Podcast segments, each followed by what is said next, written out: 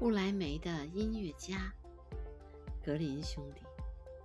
从前有一头驴子，它辛苦工作了很多年，但现在老了，它的主人打算杀掉它。驴子知道后，偷偷跑了出来，决定去布莱梅当歌唱家。在路上，他遇到了与自己命运相同的猎狗、老猫和公鸡，于是他们四个相约去布莱梅。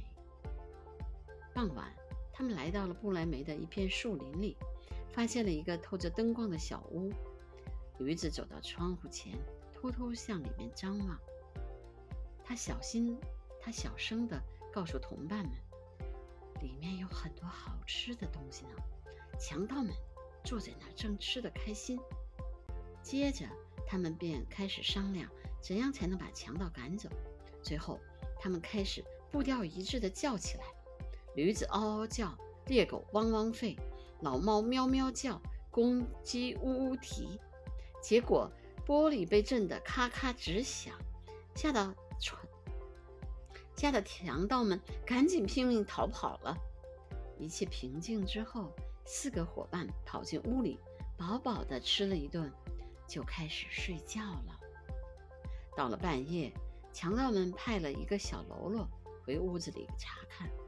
小喽啰惊动了老猫，老猫生气的朝他脸上扑去，小喽啰吓了一大跳，撒腿就往外跑。可刚到门口，他就被扑上来的猎狗咬了一口。穿过院子的时候，小喽啰小喽啰又被驴子踢了一脚，公鸡也被惊醒了，拼命地叫了起来。小喽啰没命地跑着，一口气。跑回了强盗头子身边，说：“太恐怖了！屋子里有一个可怕的巫婆，她朝我吐唾沫，还用她那长长的爪子抓我的脸。房门口站着一个人，狠狠地向我腿上刺了一刀。